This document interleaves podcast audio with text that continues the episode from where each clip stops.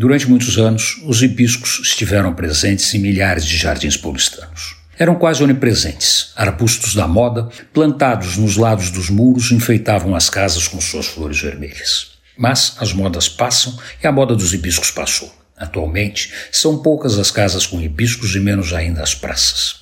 Os hibiscos perderam seu lugar de destaque, perderam a vez e a maioria dos moradores da cidade não tem ideia de que arbusto é aquele que dá flores vermelhas, meio que esquecido, em alguma praça de bairro mais antigo, onde foi plantado quando era a planta da vez. Um dos últimos grandes espaços que tem canteiros com hibiscos é a cidade universitária.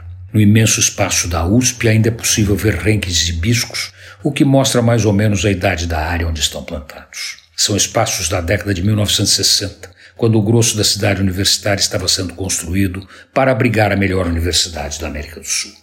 Mas isso não quer dizer que todos os espaços mantiveram os hibiscos, nem que na origem todos eles fossem decorados com hibiscos. Quer dizer que atualmente ainda sobram renques desses arbustos que, com suas flores vermelhas, enfeitam essas áreas. Mas, além dos hibiscos, a USP tem outra especialidade. Ao longo de sua área externa, existem dezenas de goiabeiras e agora começa a época das goiabas amadurecerem. E elas estão fazendo isso. Tanto as brancas como as vermelhas estão entrando no ponto, prontas para serem colhidas e comidas ali mesmo, no percurso da corrida ou caminhada.